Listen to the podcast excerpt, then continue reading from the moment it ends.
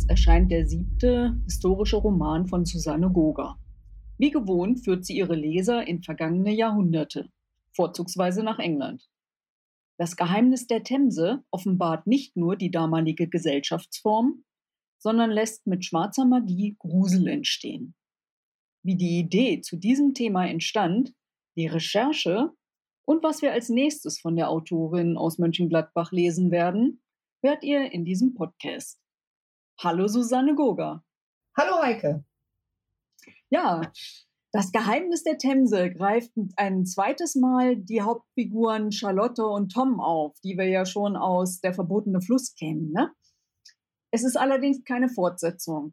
Wie entstand die Idee, mit den beiden halt nochmal einen Roman zu schreiben?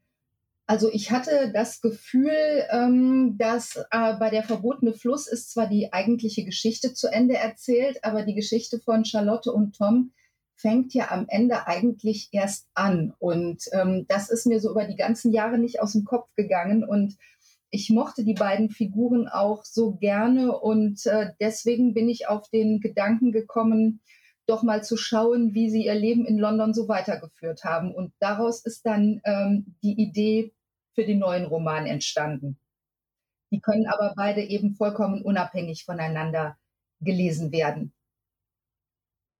Und ähm, London, da reist du ja ziemlich oft als Recherche halt mit hin. Fühlt sich das an wie, wie so eine zweite Heimat?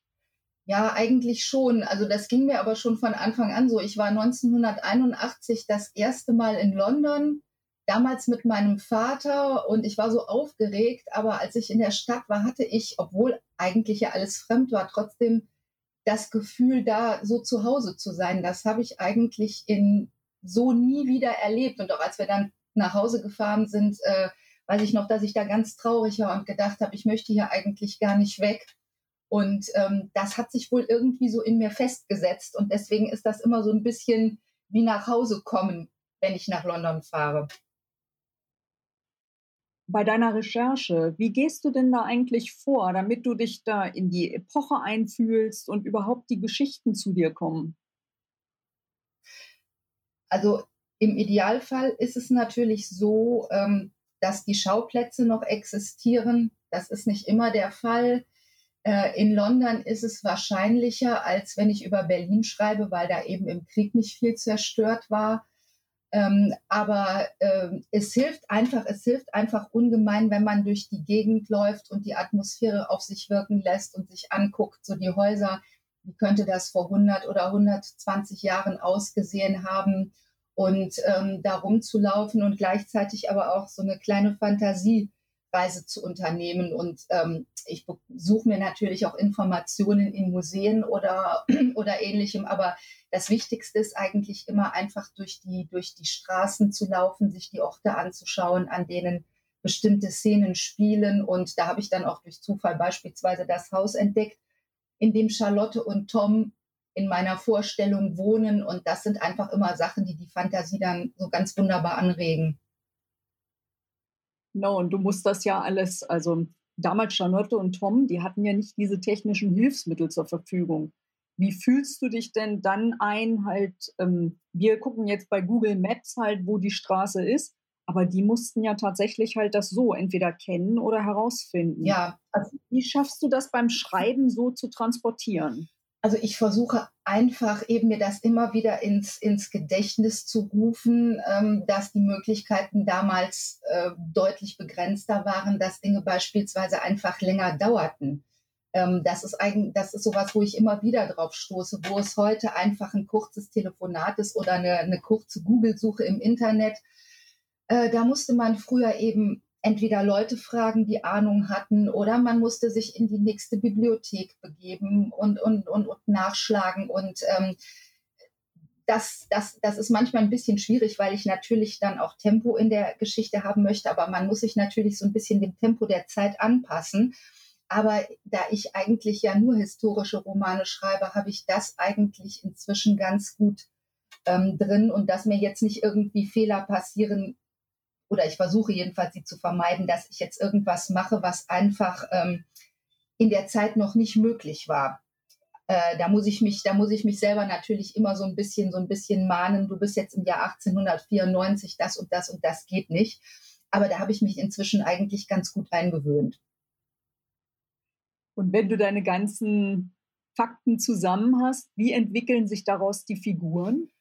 Äh, also die Figuren, sagen wir mal so, die, also die Hauptfiguren, die habe ich, wenn ich anfange zu schreiben, natürlich stehen. Das heißt aber nicht, dass die sich nicht, nicht noch weiterentwickeln. Also bei mir ist es ohnehin grundsätzlich so, dass sich vieles erst während des Schreibens entwickelt und ähm, da kann es auch durchaus sein, dass sich die Figuren nochmal verändern oder ähm, dass sich im Zusammenspiel äh, der beiden was verändert. Also gerade jetzt hier diese, diese Dynamik ähm, zwischen Charlotte und Tom, da hat sich vieles erst äh, im Verlauf des, des Romans entwickelt. Ich hatte zwar so diese, diese Grundidee, dass sie eigentlich total glücklich verheiratet sind, aber dass eben diese Geschichte zwischen ihnen steht und was sich dann daraus ergibt. Aber so die, die einzelnen, die einzelnen Elemente, ähm, die entwickeln sich meistens erst, erst beim Schreiben, weil ich oft gar nicht weiß, genau weiß, wohin sich die Geschichte entwickelt. Und daraus entstehen dann natürlich auch wieder Möglichkeiten, an die ich vorher gar nicht gedacht habe. Also das ist, das ist immer eigentlich sehr, sehr fließend. Mhm. Und dann kommen wir mal zur Gesellschaft von damals, ausgehendes 19. Jahrhundert.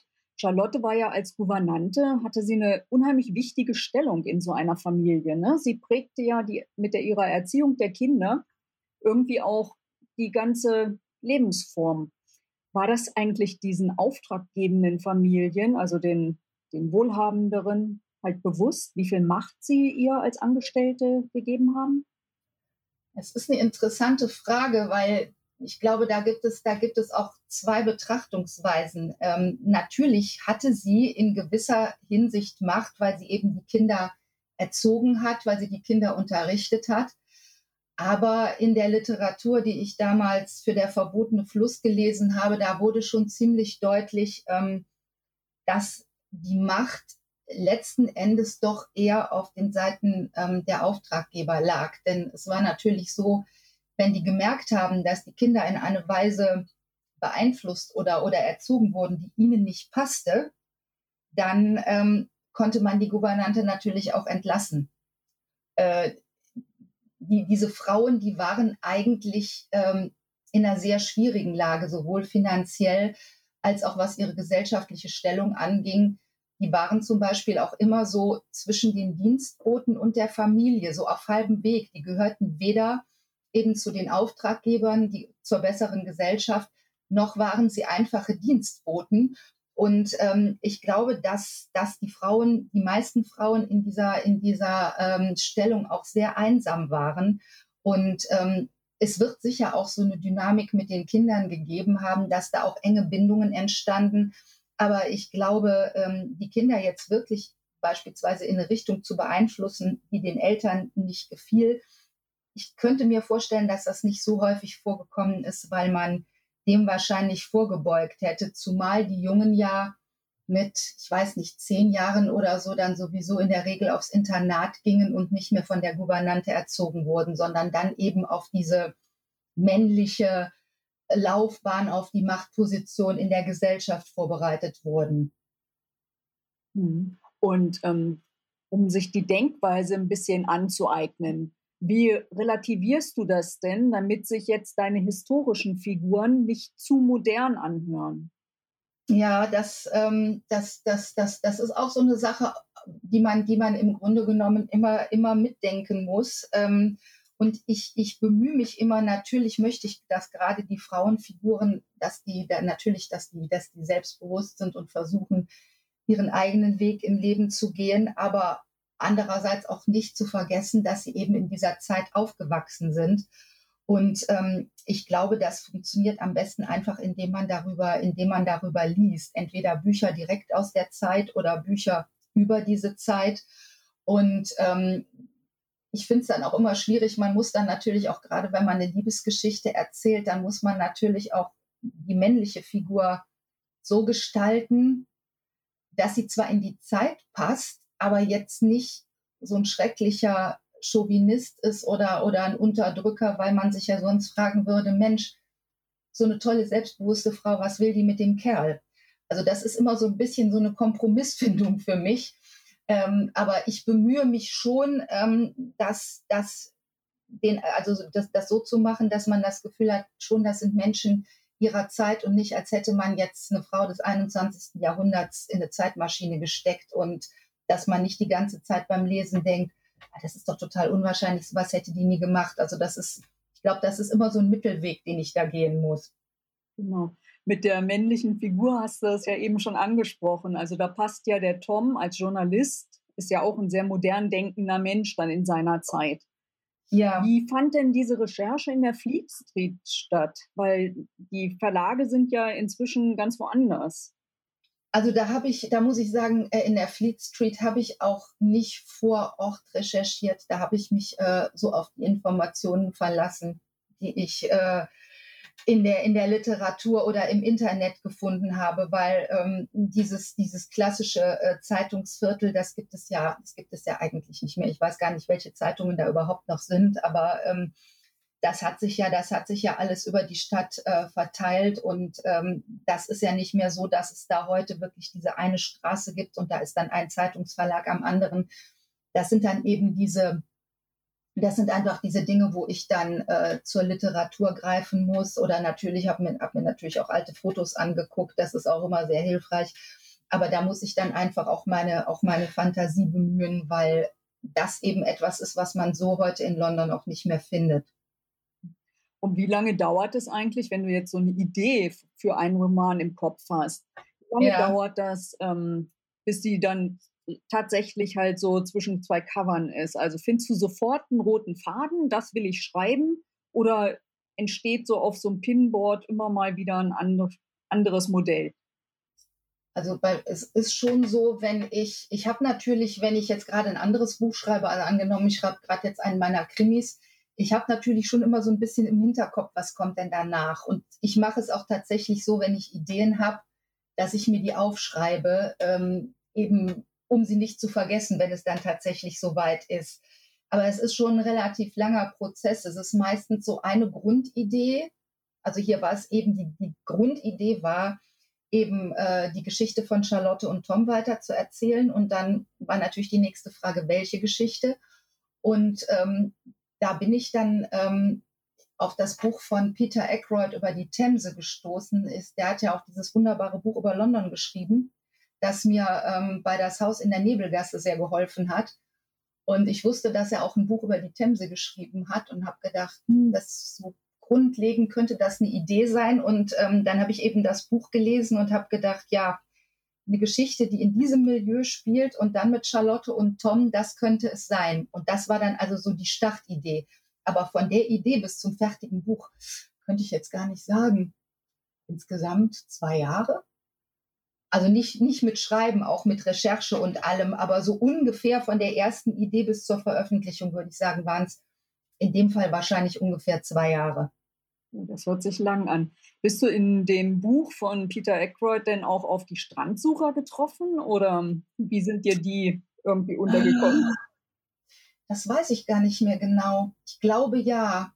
Aber es ist, es ist nicht besonders schwer, auf die zu stoßen, weil das heute auch noch ein sehr beliebtes Hobby ist. Also ähm, eine Freundin von mir war da und hat auch selber mal am Strand geguckt und hat direkt ein paar Pfeifenstiele gefunden und hat dann auch ein Buch mitgebracht darüber, dass ich, dass, dass, dass sie mir ausgeliehen hat. Ähm, also dass die, die Strandsucher, die gibt es immer noch, nur leben die heute nicht mehr davon. Das sind Leute, die machen das eben aus Interesse. Ich glaube, man braucht auch eine Erlaubnis dafür. Und je nachdem, wenn man wertvolle Dinge findet, muss man die natürlich abgeben. Die gehen dann äh, ans, ich glaube, ans Museum of London und werden da geprüft. Aber im Grunde genommen kann natürlich jeder, der da rumläuft, mal gucken. Und es ist tatsächlich so, dass man immer irgendwas findet. Also ich habe es leider selber noch nicht probiert, habe es mir aber fürs nächste Mal vorgenommen. Ähm, also das ist, das ist nicht so, nicht so schwer auf die zu stoßen. Ich habe mir dann natürlich Informationen rausgesucht, wie jetzt speziell die Kinder im 19. Jahrhundert da gelebt haben, die wirklich äh, ihren Lebensunterhalt damit bestritten haben. Das war natürlich wieder Recherche, aber das Thema selber, ähm, das ist auch heute noch, noch sehr verbreitet. Und gerade da in der Stelle Embankment, da erscheint ja auch der, der Fluss an sich sehr energiegeladen, sehr mächtig. Ne? Und ja. die ägyptischen Sehenswürdigkeiten, die haben sich irgendwie so wie selbstverständlich eingepasst. Cleopatras Nidel und all sowas. Ähm, wie hast du die, also auch die Pyramide entdeckt im Leimhaus und mit schwarzer Magie dann kombiniert? Jetzt muss ich gerade ehrlich, für, also die Pyramide in Leimhaus, die Pyramide in Limehouse, ich glaube, die hatte ich aus einem Buch, so über geheimnisvolle Orte in London. Ich weiß jetzt, ich weiß jetzt nicht mehr den Titel. Und ähm, das hörte sich so spannend an und äh, dann bin ich dahin und habe da auch Fotos gemacht. Und es ist wohl tatsächlich so, ähm, dass man bis heute nicht weiß, warum die da steht. Dabei ist die ja gar nicht so furchtbar alt, aber ähm, die steht da eben auf diesem, auf diesem Kirchhof. Und ähm, da steht eben irgendwie drauf, was von die Weisheit Salomos. Und kein Mensch weiß, was dieses Ding da macht. Also da war natürlich, dann ist der, sind der Fantasie keine Grenzen gesetzt. Ähm, eine Erklärung hat sich bis jetzt, hat sich bis jetzt nicht gefunden. Und ähm, dann natürlich da die Stelle mit ähm, äh, Cleopatras Needle. Das finde ich, das hat mich früher schon immer fasziniert, dass da an der Themse da einfach dieser Obelisk rumsteht mit den beiden Sphinxen daneben. Und ähm, das war ja, das war ja ein Geschenk. Ich weiß nicht mehr genau, irgendein ägyptischer Würdenträger hatte, hatte diesen Obelisk den Briten geschenkt. Und ähm, das war dann auch ein la wahnsinnig langwieriger Transport. Ich glaube, das, das Schiff ist beinahe gesunken. Da hat man ja schon gesagt, irgendwie, ja, das Ding bringt irgendwie Unglück und ähm, hat ihn da an der Themse aufgestellt. Und angeblich ist es auch einer der Orte in London, von denen es ja viele gibt, an denen es spukt. Ich weiß nicht, wer da spukt, aber angeblich soll es da irgendwelche übersinnlichen Phänomene geben. Wenn man dran glaubt, sollte man da wahrscheinlich um Mitternacht mal vorbeigehen. Ich habe auch bei Peter Aykroyd gelesen, dass angeblich an dieser Stelle die besonders viele Selbstmörder in die Themse springen. Das habe ich aber nicht erwähnt, weil ich das nirgendwo ähm, belegen konnte. Also ich habe ich hab, ich es ich recherchiert, aber ich habe da nirgendwo einen Beleg für gefunden, ob das tatsächlich stimmt. Aber es ist auf jeden Fall ein sagenumwogener äh, Ort. Das, also das auf jeden Fall. Und ähm, der musste dann natürlich auch unbedingt im, im Roman vorkommen. Genau. Und von der Geisterbeschwörung kommen wir jetzt mal wieder zur Schulmedizin. Äh, Charlotte hat ja auch das Problem halt der ungewollten Kinderlosigkeit. Ne? Ähm, Charlotte, also für Charlotte wird es dann zum sozialen Konflikt. Was denkst du, welche Möglichkeiten hätte sie denn damals noch gehabt? Also ich glaube, ähm, also wirklich mit, mit Behandlung wäre es sehr schwierig geworden, wobei ohne zu viel zu verraten, die Behandlung hätte ja auch nicht sie betroffen. Aber äh, also was ich, auf, was ich auf jeden Fall sagen kann, ich habe das natürlich recherchiert und es ist tatsächlich so, dass man zum Thema ungewollte Kinderlosigkeit in dieser Zeit praktisch keine Literatur findet. Das hat mich auch überrascht. Ich, ich weiß nicht, ob es daran liegt, dass es vielleicht einfach so ein unglaubliches Tabuthema war, weil es einfach so selbstverständlich war, dass verheiratete Paare damals Kinder hatten.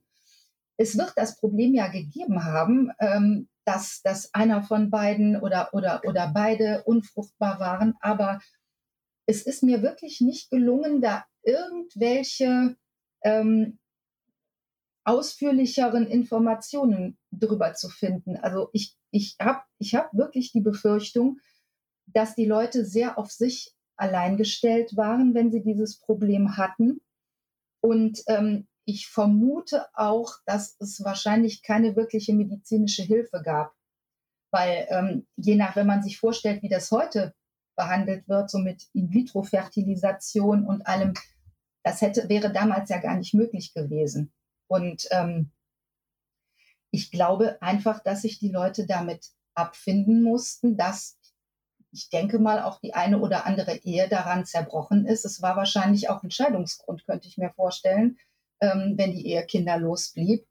Und ähm, das ist, ich glaube, es war, es war ein wahnsinniges Tabuthema. Und deswegen habe ich mich auch gefragt, wie würden diese beiden Menschen, die sich ja nun wirklich lieben und die eigentlich auch relativ modern und aufgeschlossen sind, wie würden die mit so einem Thema umgehen? Das fand ich einfach, das fand ich einfach sehr interessant.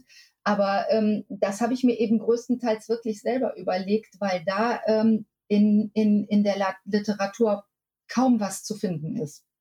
Ja, und sicherlich wirst du mit deiner Recherche auch in unzähligen Museen, die es ja in London gibt, halt gewesen sein, ne?